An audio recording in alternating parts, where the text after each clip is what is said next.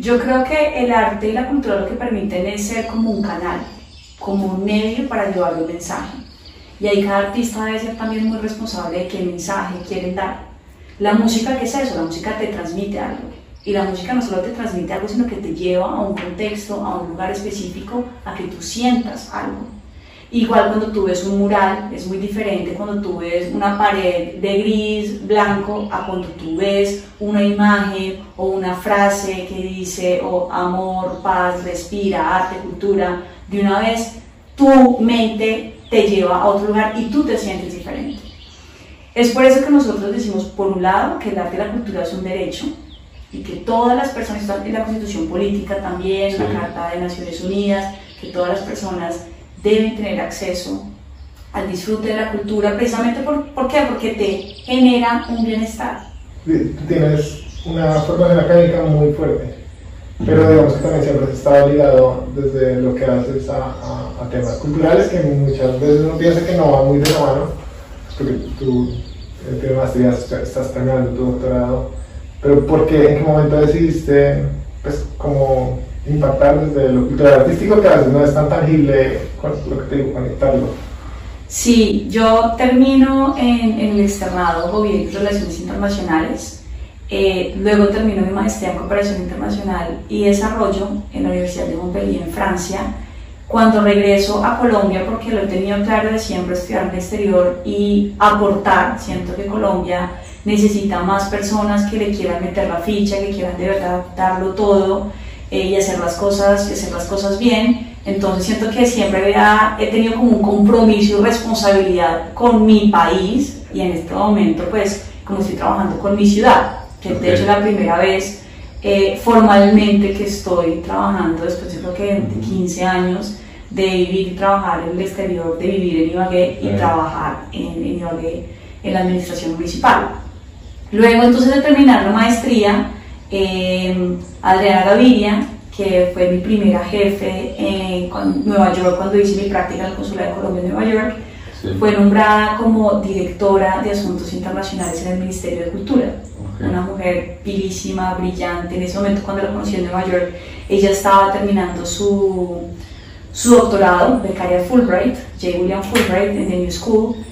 Y ahí hago como un paréntesis de lo importante que es tener referentes uno en la vida. Y ella ha sido una mujer referente para mí eh, en la vida en muchos aspectos. Entonces, eh, ella luego de terminar su, su, beca, regresa a Colombia y la ministra Mariana Garcés, que en ese momento era ministra de Cultura, la nombra como directora de Asuntos Internacionales del Ministerio de Cultura. Adriana me llama, eh, Grace, tengo esta, esta oportunidad, eh, tengo que armar un equipo y yo quiero que tú estés en mi equipo. Excelente. De una, genial, lo máximo, muy emocionada.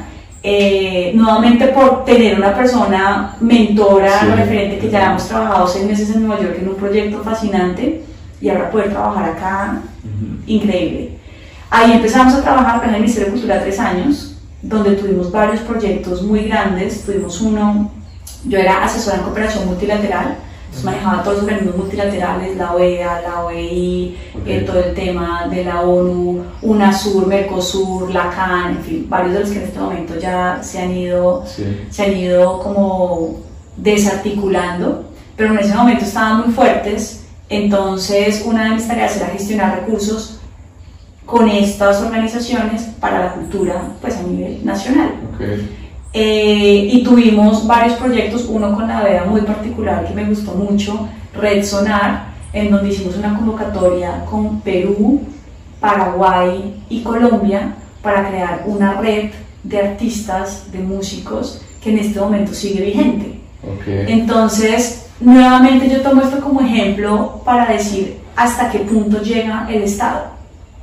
El Estado entonces lo que hace es generar estas condiciones para que estos chicos se conozcan. Entonces se conoce el productor, el que hace el festival, el cantante y demás, y no solamente a nivel ya eh, de Latinoamérica, a nivel de región, sino también a nivel nacional, porque hicimos una convocatoria en Colombia para que se presentaran de todas partes de Colombia eh, y resultaron acá un colectivo de Ibagué seleccionado, un colectivo también del Pacífico, de la costa y demás, donde ahora hacen ellos procesos de circulación y siguen en contacto y han venido el año pasado, vi después de, o sea, yo trabajé en el Ministerio de Cultura del 2013 al 2016, vi uno de los chicos que estuvo en ese proceso con nosotros de la OEA de Paraguay, estaba acá en Ibagué.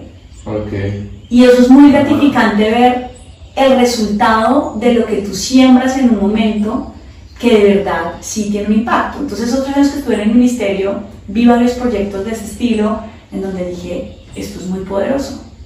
Es muy, muy poderoso Claro. ver la apropiación que tiene la cultura y la identidad en muchas de las, de las comunidades en el territorio, eh, ver también cómo eh, la violencia que vivió por muchos años el país fue desintegrando toda esa arraigo cultural que había en las comunidades por miedo o porque ya estaba prohibido en muchas, en muchas partes por el tema de la violencia. eh, uno que iba a festejar, como íbamos a un festival cuando nos están matando, o sea, no tenía ningún, ningún sentido. Claro. Entonces fueron perdiendo muchas de esas prácticas artísticas y culturales. Eh, y luego empezar a retomarlo fue algo, fue algo muy valioso y muy, y muy potente. Y ver cómo eh, por varios de los proyectos que teníamos, una persona componiendo una canción también tiene un proceso como de sanación, de desahogo, eh, como de, de, de liberación, por decirlo un poco, que es aceptado en la sociedad. Tú puedes escribir una canción mu- muy fuerte, Sí, con, o sea, desahogándote, puede ser melancólica, triste o con palabras también fuertes, pero que es aceptado en la sociedad igual que el teatro. Puedes tener una obra de teatro también muy fuerte, eh, que impacta al público, pero es aceptado por la sociedad. Ese tipo de espacios donde está bien que te desahogues por esos canales, que no sean obviamente canales violentos. Entonces, ese fue el primer acercamiento y la verdad me encantó. Dije, y dije, ¿cómo es que tenemos tan pocos recursos? O menos motivado por los casos de éxito. Tú ves Claro, que yo este veía que sí resultado. tenía, que sí ya había un impacto. Ajá. Pero al mismo tiempo decía, tenemos muy pocos recursos. Luego empecé y hasta el día de hoy creo que un problema, solo creo que sea un problema, no ha sido el tema de los recursos, Sí. sino estos 10 pesos que yo tengo en que quiero invertirlos. Ok. ¿Cómo? Y eso también me cambió mucho a mí la forma de pensar. ¿Qué- ¿Tú qué crees que, digamos, con, con todo lo que nos cuentas que, que están, que están haciendo desde el Estado, pero dices que el Estado llega hasta cierto punto, ¿qué componentes se necesitan que ocurran en la sociedad para que, para que como que haya esa, esa conexión entre Estado, acción y, y, pues re- resultados para la gente, para la sociedad? ¿Qué Sí, yo creo que es, es un poco lo que veníamos hablando eh, justo antes de, de iniciar ya formalmente la entrevista, y es generar un sentido de, de pertenencia que yo creo que cuando nosotros entendamos, todos los colombianos, que el país nos pertenece, uno empieza a actuar diferente. Y eso hace falta. Hace falta como, no sé, activar este chip de Ibagué es mi casa y si es mi casa yo debo actuar diferente. Yo debo cuidarla, debo trabajar para que, para que las cosas funcionen también, como aportar ese granito de arena para que las cosas pasen. Pero muchos de nosotros estamos esperando que todas las respuestas y todas las soluciones vengan por parte del Estado. Pero muy pocos se ponen de la otra parte y se responden, bueno, ¿qué estoy haciendo yo para construir ciudad? ¿Qué estoy haciendo yo desde lo que estoy haciendo para generar mejores condiciones, para ayudar, para aportar? Muy pocas personas se lo preguntan y mucho menos un número de personas empiezan a hacer algo. Claro. Cuando uno empieza a sentir que esta ciudad es suya, que le pertenece, que le preocupan las cosas que pasan, se vuelve no solamente un be, be, sí, veedor, eh, deja también de, de, criticar, porque ese también es, siento que es un conformismo el estar criticando de uh -huh. no funciona esto, todo está mal, ver siempre el lado negativo en vez de ver las cosas positivas que están pasando, porque si sí hay cosas positivas que están pasando en la ciudad. Y cuando empiezas tú a tomar, ok, voy a dejar de ser un simple espectador y voy a tomar acción. Un agente de cambio. Hay, sí, exactamente. Esa palabra me encanta. Te vuelves un agente de cambio. Y empiezas, y yo creo, te lo juro, pero firmemente, que cada persona y cada individuo sí genera una, y cuando se vuelve un agente de cambio, como si genera un impacto, por menor que sea, Sí, pero sí genera un impacto. Y cuando tú ya vas siendo multiplicador de esa iniciativa, de esa propuesta que tú estás haciendo, esto se vuelve mucho más grande y empieza como una avalancha de ideas y de cosas que va cogiendo mucha fuerza con el tiempo. Pero, pues nuevamente, eso requiere decisión, convicción, constancia y también una meta de tener claro como yo estoy aquí aportando esto a, a mi ciudad. Claro. Son muy pocas las personas que de forma también desinteresada dicen, bueno, ¿qué hay para hacer? Sí. Yo tengo, o muy pocas personas voluntarias también. Hay mil fundaciones para uno ser voluntario, hay como muchas cosas que tú puedes hacer eh, con buena voluntad, pero, pero no, las personas siento que son también conformistas, eh, es muy cómodo estar desde el computador o dando clics, me gusta, no me gusta, Claro. pero salte un poquito de tu zona de confort y mira cómo son las cosas. Mira también para el Estado muchas veces lo complicado que es hacer las cosas eh, y ponte del otro lado. Claro. Eh, eh, por ejemplo, este año, que ha sido tan atípico, eh, ¿cómo sientes tú que nosotros estamos respondiendo como, como Ibagué, como, como tal vez como Colombia, como cultura, a un año totalmente atípico, a cosas muy raras?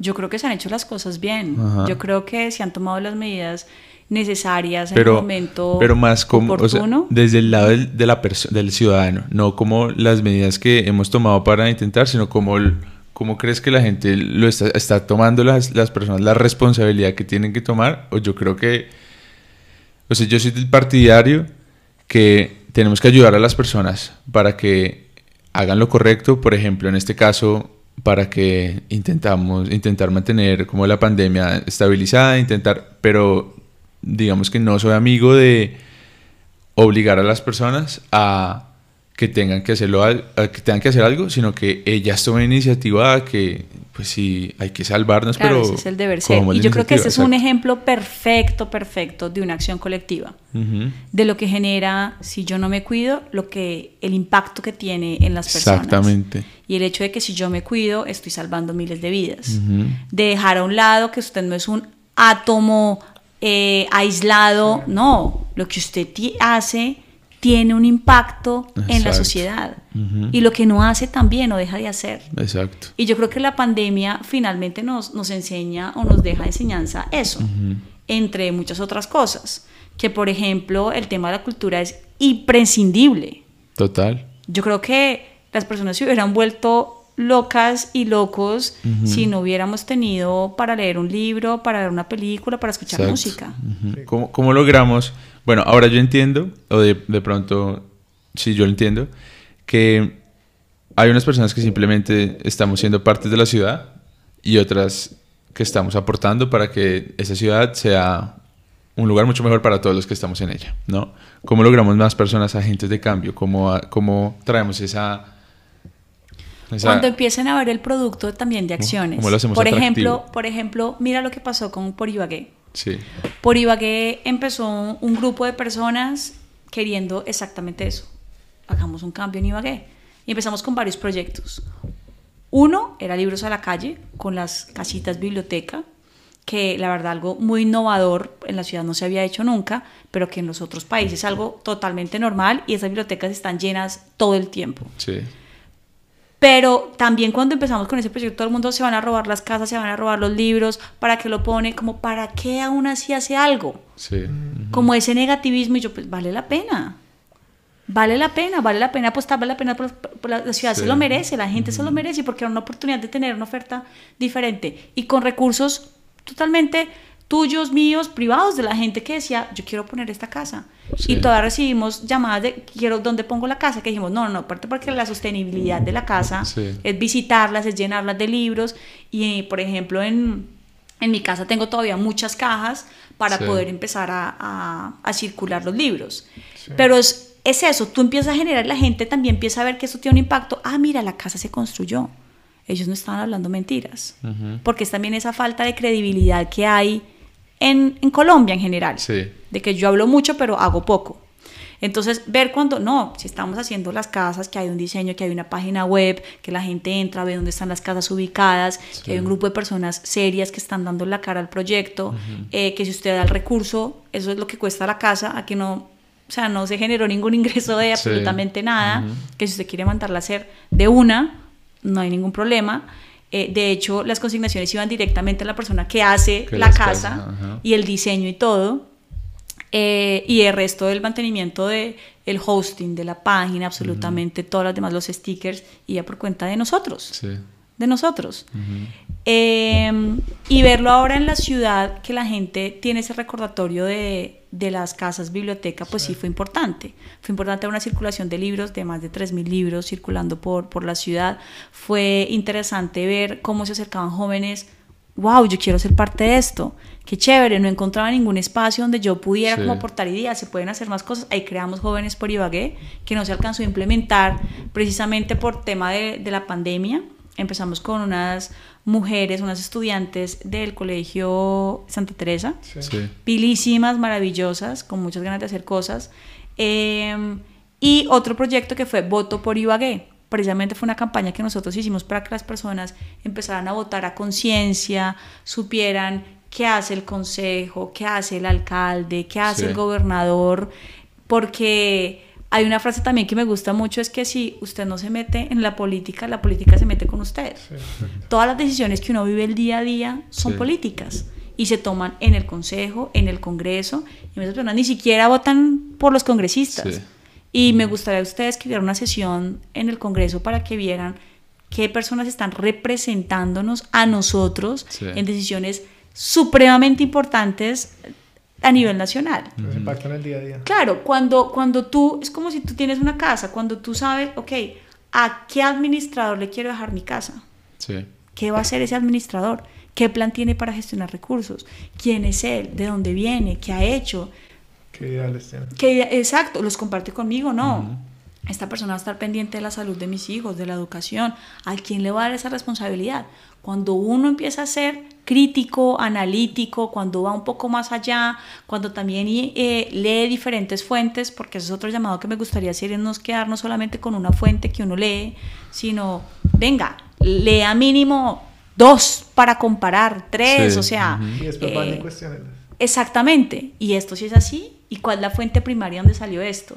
Que eso me ha hecho para enlazarlo con el doctorado, que ha sido una experiencia fabulosa en mi vida, que es cuestionarme no solamente absolutamente todo, sino ver las fuentes primarias de cada cosa y el por qué usted está haciendo este argumento. ¿Quién lo dice? ¿En qué se está basando? ¿Por qué lo dice? cuando yo leo muchas noticias, de una vez me cuestiono de bajo qué supuesto estudio está, estamos diciendo esto. ¿Es verdad? ¿No es verdad? Y demás. Entonces me vuelve como muy un, analítico y crítico en, en ciertas cosas, pero ya volviendo al tema de, de por Ibagué, como es eso, es como tú creas todo el ambiente propicio para que las personas vean el producto, vean que sí es real. En Voto por Ibagué, ¿qué hicimos? Algo que nunca se ha hecho en la ciudad, que es un diagnóstico de los últimos cuatro planes de desarrollo. Ah. Nosotros de NERDS lo hicimos y lo presentamos en la Cámara de Comercio, invitamos a concejales, a diputados, al sector, y fue muy impresionante. Fue muy impresionante ver un trabajo que está en la página de Voto por Ibagué, el estudio. muy bien hecho, un estudio que, que es un aporte para la ciudad. Miren, esto se ha hecho, la inversión ha sido diferencial en estos sectores en los últimos cuatro, cuatro administraciones, o sea, en los últimos... Sí, sí, sí, imagínate. Entonces, ese tipo de cosas como concretas, tú dices, no, esta gente esta gente sí está haciendo algo mucho más que, que, criticar y pues sentémonos a llorar porque no se está haciendo nada y es, es, eso, es ir como un poco más allá. Y que hay gente muy, muy talentosa en la ciudad, pero que nuevamente yo cuido lo mío y esto es lo mío y me quedo aquí muy cómodo. Y son muy pocos los que se abren a dar un poquito más, que yo creo que esa es la diferencia también entre una persona líder es una persona líder, la persona que no solamente tiene una meta clara, sino que también motiva para que esas cosas que usted quiere pasen. Claro. Entonces, sí, yo creo pues que es... No, no, pues es que tu trabajo pues, lo asumiste este año, pero tiene un componente físico muy ligado, como sientes que la, la, pandemia le ha dado cosas positivas, pues porque digamos que las negativas es como, como restarle ese componente físico a las actividades culturales, pero sientes que ha, ganado algo tu, tu, acción en la pandemia, como de pronto llevar algunas cosas a la virtualidad o, o prescindir. Yo creo que ha presentado un reto, eh, un estudio que hizo Findeter, el Ministerio de Cultura, en junio de este año, eh, lo que demuestra es que el 11% de nuestros artistas no estaban en redes sociales. Imagínate, eso es gravísimo. Sí. Entonces, una, una, de las estrategias, imagínate, una de las estrategias que nosotros hicimos desde la Administración Municipal con TICS, con la Secretaría de TICS, fue crear 165 páginas web con una base de datos que hicimos para artistas que están en este momento en proceso de desarrollo. Pero precisamente creo que para muchos artistas y para el sector fue un despertar. Mire que sí o sí toca estar posicionado. Y ese es un proceso, no es que yo a eso toca dedicarle tiempo, el tema de diseño, cómo comunico, qué comunico, a qué horas comunico, en fin, es todo un marketing digital que si estoy en Instagram tengo que estar en Twitter y también en Facebook. Y hay todas unas dinámicas diferentes para uno estar en, en las plataformas virtuales. Entonces, eso hizo que también nosotros eh, nos reingeniáramos para poder tener una propuesta y una agenda que es el ecosistema, la creación del ecosistema digital en cuanto a cultura, que viene con una aplicación que es la agenda Ibagué Vibra, porque muchos de nosotros tenemos la pregunta de vengo a Ibagué, pero ¿qué para hacer en Ibagué? Pues bueno, entra a la, a la agenda Ibagué Vibra y ahí va a ver en teatro, música y demás qué está pasando en la ciudad. Y otro es el portafolio, un portafolio de artistas que vamos a empezar con música, en donde ustedes pueden entrar y ver los géneros y ver el portafolio de artistas que hay en vallenato que hay en la ciudad.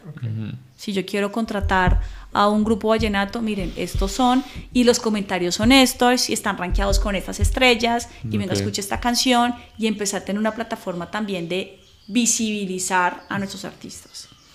Otra cosa que nosotros vamos a empezar a hacer a partir del otro año es Ibagué 365, que es una apuesta en el Parque de la Música para tener una agenda cultural constante. Que ustedes cuando traigan amigos o cuando quieran hacer algo en la ciudad, venga, vamos al Parque de la Música que allá hay algo. Allá, allá va a estar pasando algo. Vamos a empezar jueves, viernes y sábado inicialmente esta, esta apuesta. Igual en la concha acústica. Yo que soy mamá, ¿cuál es la oferta que hay para niños en Ibagué? Claro. ¿Qué está pasando? Activemos la concha acústica los domingos eh, para tener una oferta artística y cultural. La idea es, también lo estamos hablando con desarrollo económico, para que pueda ser tipo Usaquén en Bogotá, tener estas, esta oferta también no solamente cultural artística, sino también de emprendimientos, donde los emprendedores puedan tener su espacio para exhibir sus productos y generar ingresos. Claro. Pero nuevamente, y a lo que yo voy es qué acciones estratégicas, y que esto que hace parte de nuestra zona ADN, estoy dando yo para activar también el, comercio en esa área. Entonces estoy creando una oferta artística, estoy generando ingresos para nuestros artistas, pero también dinamizando la economía, porque más personas van a ir, cuando ustedes vayan, van a generar eh, claro, no. ingresos. Voy a comer aquí, voy a comer allá. Exactamente. Anoche yo estuve en un restaurante que queda eh, precisamente ahí y, y, yo decía, esto tiene mucho potencial, tiene demasiado potencial porque es un área muy linda, tiene mucho espacio y definitivamente si tú vas a traer a una persona que no conoce Ibagué y la quieres llevar a algún lugar, pues la pasas por el centenario también, ¿no? Y qué chévere que hayan más cosas que comiencen a ver. Que vuelvo, a una economía circular, como tú dices. ¿Cómo, se llama tu, tu hijo? Juan José. Y cuando Juan José te pregunta, ¿tú qué haces? El que entiende por lo que tú haces. O sea, tú te levantas todos los días y el que piensa que tú te vas a hacer. No, él, él sabe perfectamente, él sabe perfectamente que soy secretaria de Cultura, sabe. Yo siempre hablo con él como si fuera un, pues, una persona, un niño grande. Entonces entiende cuando trabajaba en Batuta igual. Y como a la música con los... Cinco. Como a la música con los niños. Y acá eh, entiende perfectamente. Muchas veces me acompaña también cuando tengo que ir a comunas o a veredas, me acompaña y, y le gusta porque ha estado acostumbrado siempre a, a, verme en esos espacios. Entonces yo siempre trato de que esté ahí, de que, de que me vea, de que me acompañe y demás, pero no, él sabe perfectamente lo que hago y a veces dice, eh, mi, mamá, mi mamá es muy importante. Sí, y muy juiciosa. O cuando me ve por ahí, mami, ¿por qué no estás trabajando? Ese, ese es un, ese es un rol importante, ¿no? El de mamá y se ocupa mucho tiempo. También. Pero además es- estás estudiando un doctorado, ¿no? Y además eres eh, secretaria de Cultura de Ibagué. ¿Dónde encuentras la motivación para poder organizar todas esas eh, identidades y seguir adelante? Sí, yo creo que son camisas que tú tienes puestas todo el tiempo. El hecho de ser mamá, pues soy, lo soy todo el tiempo. Eh, yo creo que a nivel laboral viene muy de la mano en el impacto que tiene lo que uno hace. Sí. Y eso es muy gratificante. Tú ver el impacto que tiene hacer las cosas bien y poder como plasmar la visión que tú tienes o la proyección que tú tienes de, de ciudad es fascinante, es Sí. totalmente. Y eso te motiva cada vez que tú terminas algo, eh, ves el producto y pues quieres seguir con la segunda cosa más Claro. grande y con la otra y con la otra. Y de verdad, algo que hemos y que tenemos la, la apuesta y reto en esta administración es queremos enaltecer el título de Ibagué como capital musical de Colombia. Que como ustedes me decían ahora, bueno, ¿y eso? ¿Y eso qué? Eso se quedó no, si nos- solamente, si nos- se si quedó, se, total, eso se quedó en la frase, pero ¿dónde está? Sí. ¿Cómo lo visibilizamos? ¿Eso cómo se come? Pues venga, desde la Secretaría de Cultura queremos eso. Entonces, para eso también estamos eh, postulándonos para ser parte de la red de ciudades creativas de la UNESCO en la categoría de la música. Ok. Y eso para, es todo un proceso para crear un dossier, que es un expediente que presentamos el otro año en junio, pero necesitamos hacer unas mesas de trabajo con todos los sectores, con todos los artistas, mirar un diagnóstico de la música en que estamos, qué hace falta en esta cadena de valor que les explicaba, Claro. cuál es el eslabón que está más débil, dónde necesitamos más recursos, dónde necesitamos la empresa privada, qué debemos hacer y debemos construir un plan de acción a cuatro años, en donde en ese plan de acción a cuatro años, donde estén todos los actores eh, aportando ideas y propuestas, vamos a tener una proyección de, de ciudad también en cuanto a la música, que es algo que no se ha hecho Total. y No que sé, hace mucha falta. Entonces yo creo que lo que hemos empezado a hacer es como paso a paso, pasos muy concretos y firmes, pero nuestra meta está acá y, y sin lugar a dudas la vamos a, la vamos a Sí. lograr.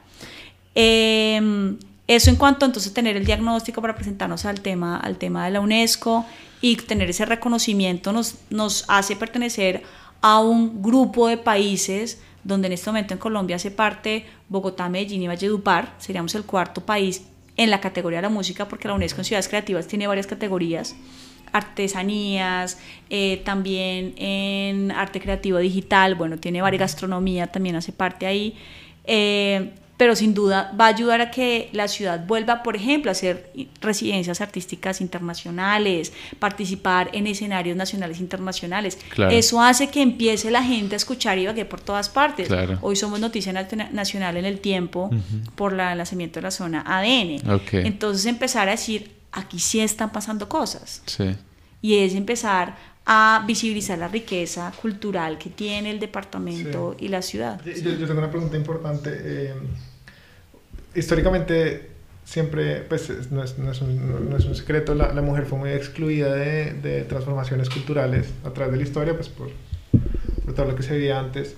Eh, ¿Tú qué piensas que, que se perdió de no, de no incluir más a las mujeres como si está pasando hoy en día en esas transformaciones culturales como lo estamos viendo ahorita? Y, o sea, ¿qué crees que se perdió y, y nada, y qué, qué haces tú en el día a día para, para impactar más y que más niñas se la- que te vean y te tengan como referente, pues se la crean y, y apoyen esas transformaciones que nos hemos perdido muchas cosas?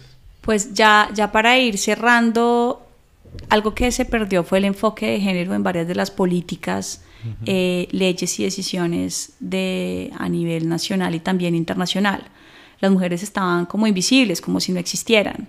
Tú vas a varios museos, por ejemplo, al Museo de Prado en, en España, en Sí. Madrid, y recorres y encontrar una mujer artista, o sea, les Sí. pongo esa tarea, es, es complicado, es Sí. complicado, creo que solamente había una, si, no, si mal no recuerdo.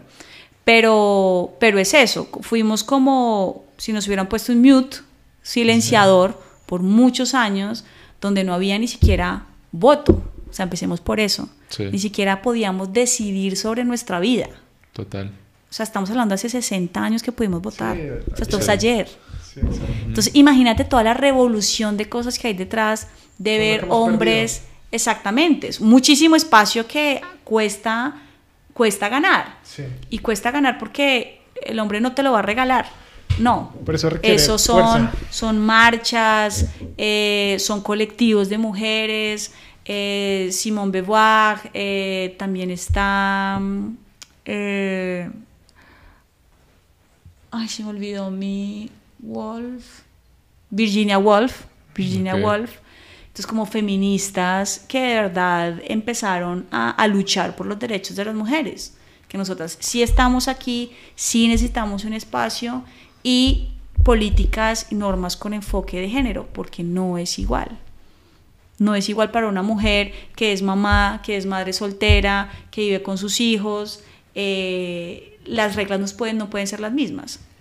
Porque también hay una imagen muy chévere de, hay una carrera, eh, una carrera, está el hombre y la mujer, y el hombre de frente no tiene ningún obstáculo, pero la mujer de, de frente tiene la plancha, la lavadora, el niño llorando, su Claro. trabajo y demás. No, no tenemos las mismas, el mismo punto de partida, Sí. no es igual. Por eso se tienen que generar acciones afirmativas para que empezar a cerrar ese cuello de botella o esas brechas que ha tenido de desigualdad la mujer y el hombre en términos de, de espacios de poder de decisión, en términos también de, de salario, que no ha sido igual, Claro. en términos de crianza, de que la mujer para que tenga eh, la licencia de maternidad son, ahora son seis meses, antes cuando yo, hace cinco años eran tres meses, eh, pero al hombre son 15 días, Sí. no tiene sentido. Entonces, em- empezar a garantizar ciertos derechos también para, para las mujeres. Hace unos años, ver o imaginarse que una mujer iba a ser alcaldesa, presidenta, impensable. Entonces, es empezar a darle voz eh, a las mujeres, es empezar a crear eh, también condiciones para la independencia económica, porque muchas mujeres en, en la casa son, son vistas y to- todavía el trabajo doméstico es visto sin ninguna remuneración y no se considera un trabajo. Entonces la señora está todo el día en su casa haciendo mil labores, eh, llega su esposo, llegan sus hijos y sigue trabajando y no hay Claro. ningún momento de descanso. Sí. Y además es dependiente de su esposo porque no genera ningún ingreso. Entonces Total. todo ese tipo de cosas que toca reevaluar y cuando uno es feminista y tiene ese chip, ve las cosas como lo decimos los feministas con el lente del feminismo que es totalmente diferente. Diferente, es claro. totalmente diferente. Desde los colores, del rosado y el azul, desde el corte del pelo, desde por qué las mujeres se tienen que maquillar. Las mujeres que no quieren maquillarse no deberían tener que maquillarse. Sí. De calladita se ve más bonita, de por qué no sonríe siempre, de por qué no se sienta así, de por qué no es así, así.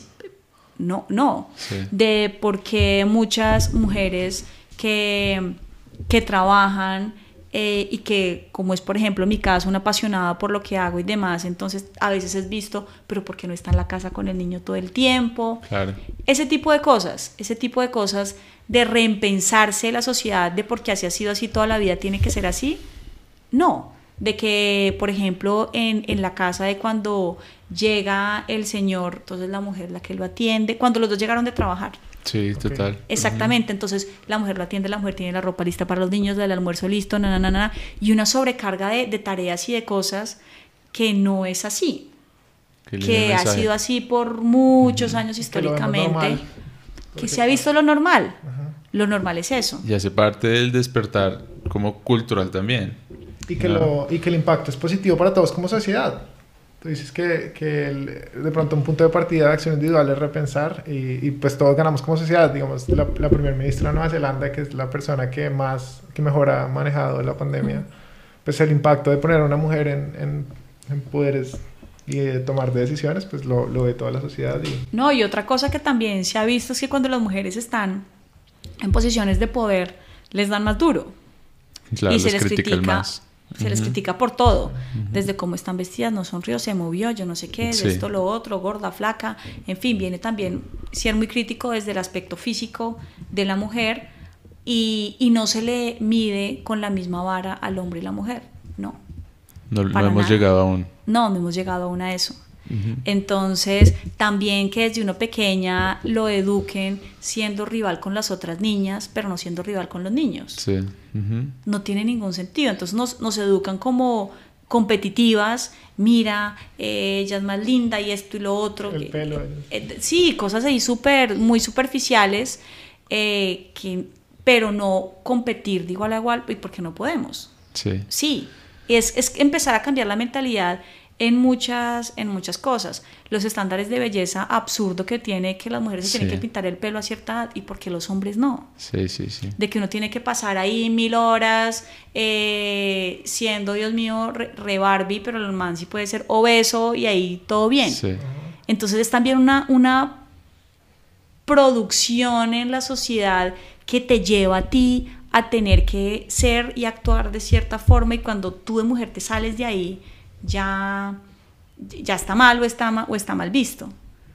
Pero porque, claro, como lo que se ha dicho desde, el- desde la perspectiva feminista es como los hombres crearon las leyes, las normas y todo muy cómodo para ellos, eh, un mundo hecho para su medida, pero para las mujeres no, nosotros queremos que las mujeres se vean así, voluptuosas Claro. y demás, o como también muchos comerciales, pero eso yo lo he visto, lo he visto mucho, como años pasados, como denigraban a la mujer como solamente un objeto sexual, Sí, total. eh, que no debe ser así. A uno de mujer también, en muchos espacios le dicen, usted no puede estar sola en un cuarto con, con hombres. Pero que son animales, o sea, no se pueden contener, Total. o sea, primates. Eh, no debe ser así. Al hombre deben enseñarlo siempre a respetar a las mujeres. A que cuando una mujer dice no, es no. A que la- el cuerpo de la mujer no le pertenece. Sí, sí, O sea, sí. tenemos de los índices más altos en, en violencia de género. Y es porque es como una equivocación al creer que la mujer es mía y yo hago lo que quiera y yo mando y pues, no es así. La mujer debe ser libre de poder elegir sobre su vida, sobre elegir lo que quiera hacer y tener las oportunidades para eso. Si quiere ser mamá, maravilloso. Si no quiere, no hay ningún problema y no debe ser una presión social para que lo sea. Si quiere ser madre soltera, bien.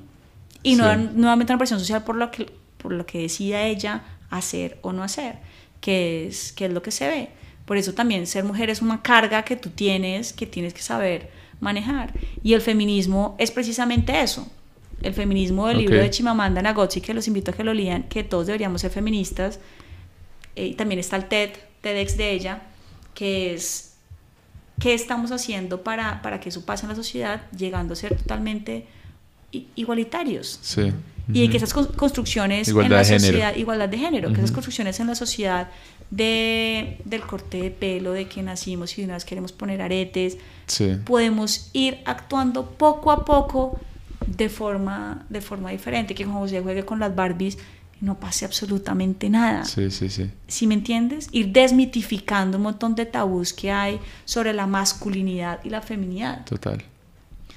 y sobre cuestiones de género y de sexo que son totalmente diferentes, pero es un tema que, que me apasiona, que lo leo muchísimo eh, y creo que también pone un sello en la forma como yo veo las cosas, Claro. De en mi equipo, en la forma como también se manejan las cosas, mitad y mitad, cuántos hombres, cuántas mujeres, eh, y cuando tú estás trabajando de esa forma, definitivamente ves todo completamente diferente.